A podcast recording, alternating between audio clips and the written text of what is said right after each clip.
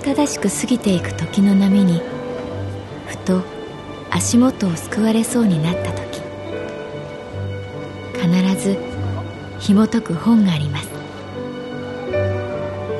その本にはある女性の人生が描かれています。どこにでもあるごく普通の人生。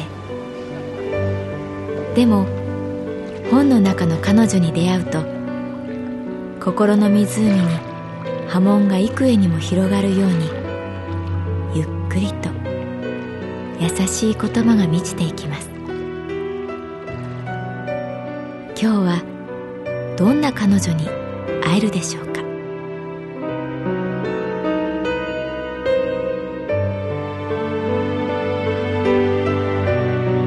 サウンドライブラリー。世界に一つだけの本。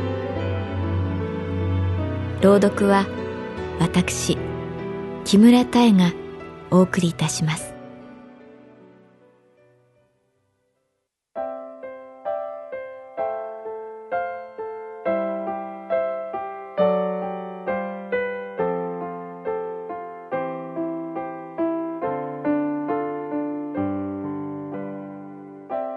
私の名前は月原かな子。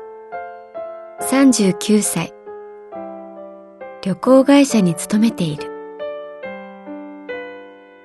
3月に誕生日を迎え一つ年を重ねた。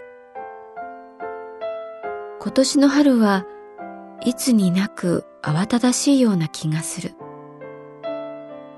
気がつくと年度末を超え街にフレッシャーズが溢れていた。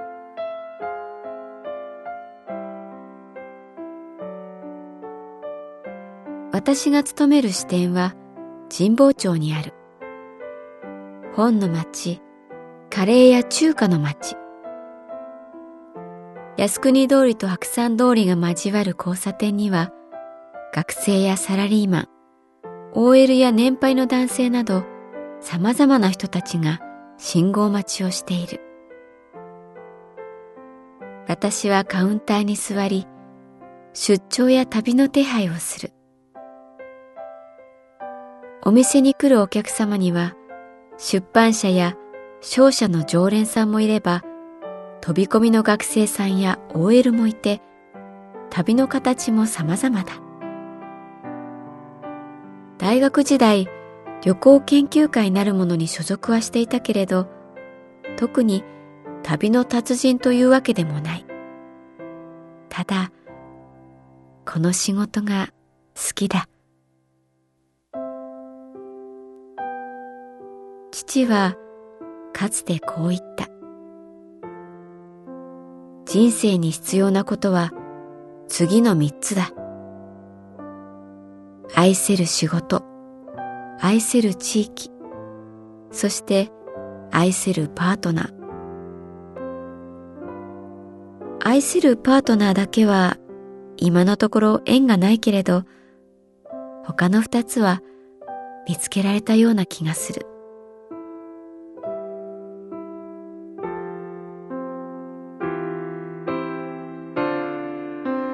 先日も、あの、ガンビア共和国に行きたいんですけど、と学生さんに言われ、やばい、その国知らない、と焦ったことがあった。その国でボランティアしてる彼女に会いに行きたいんです。恥ずかしそうに語る彼の顔を見ていたら、よし、お姉さんに任せておきな、と胸を叩きたくなる。その彼が現地で無事彼女に会えた報告をしに来てくれた。私は特別なことをしたわけではない。ただ、旅のお手伝いは人生のお手伝いだと思う。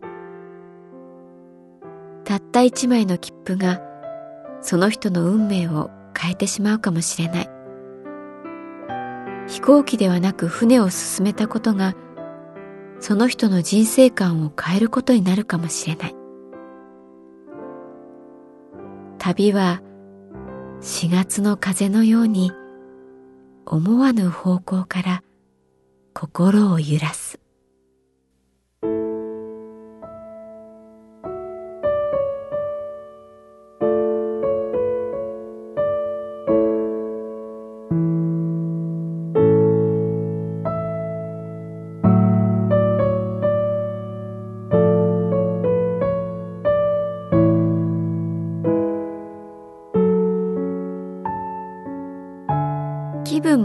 に臨んだ4月のある日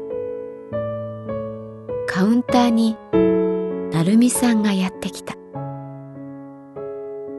食品会社の研究所に勤める人完全なる理系男子。色が白い。痩せていて黒縁眼鏡をかけている。話すとき右手の中指で眼鏡を持ち上げる癖がある。よかったらお昼食べませんか？と誘われた。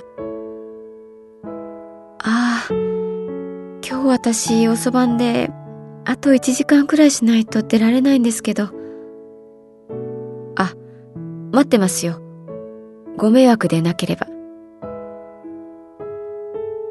同じカウンター業務の美香ちゃんが「ああ月原さん遅番変わります。どうぞ。と言った。もともと、成美さんと知り合ったのは、美香ちゃんが主催した合コンがきっかけだった。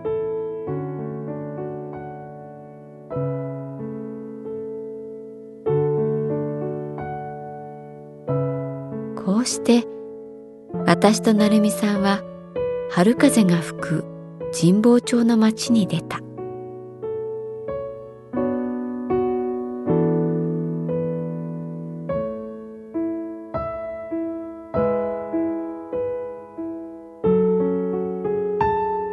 あの。よかったら桜見に行きましょう千鳥ヶ淵実は僕買ってるんです。ランチ。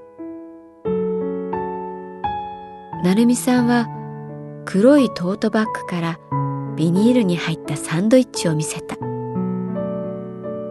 一陣の風がさーっと私と成美さんの間をすり抜ける。乱れた髪の向こうに靖国神社の大きな鳥居が見えた。春の匂いが鼻の奥にふわっと広がった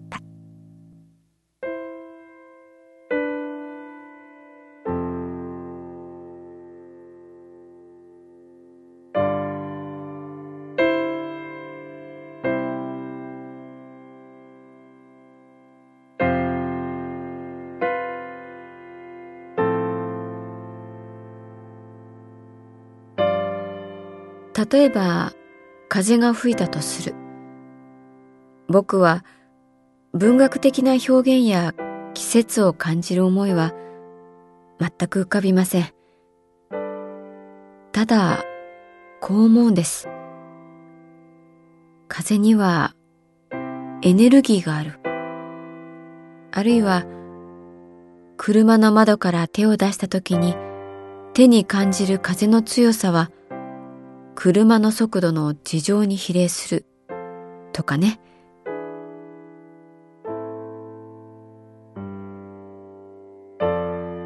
私と成美さんは靖国通りをゆっくり歩いていた。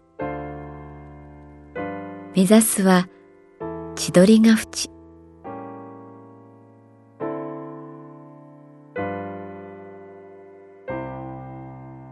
なんだかもう桜の香りがします。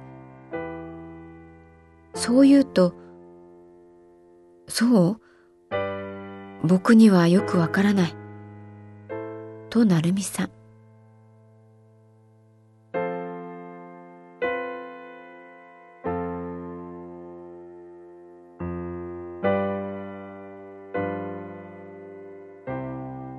風景が開け、お堀が見えた。対岸の桜が斜めに散っている。たくさんの人が風が吹き、桜が舞うたびに、おーと歓声を上げる。でも最近思うんです。物理も数学も突き詰めると最後絶対手が届かない場所に触れるというか。それはうんどんな学問にもある終着駅というのか。正直な人だなと思う。私は成美さんに好意を持っている。でもその行為が一体どんな色をしているのかよくわからなかった。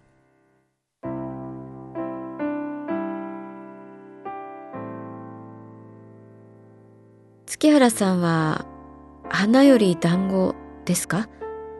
それとも団子より花？両方です。桜も好きですけど、そのバッグに入っているサンドイッチも気になります。そこで彼はおかしそうに笑った。正直な人ですね。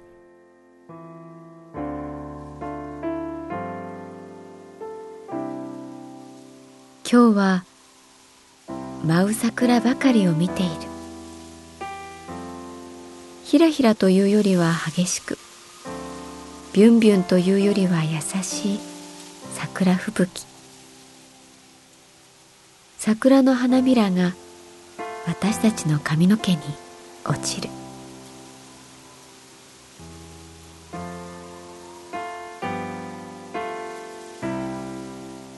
あのその成美さんが足を止めた。こんなこと言うの高校生以来ですけどよかったら僕と付き合ってくれませんか？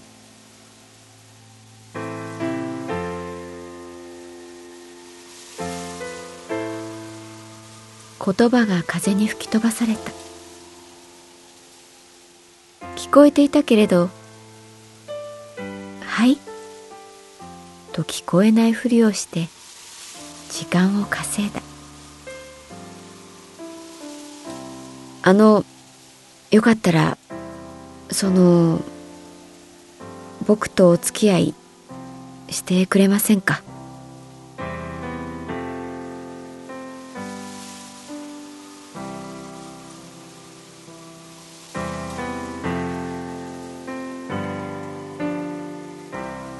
風は春の嵐のプロローグ。私は返事に困り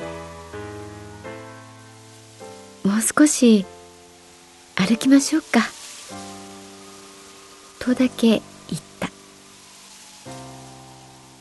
何かが始まるような予感が空を舞い続けた。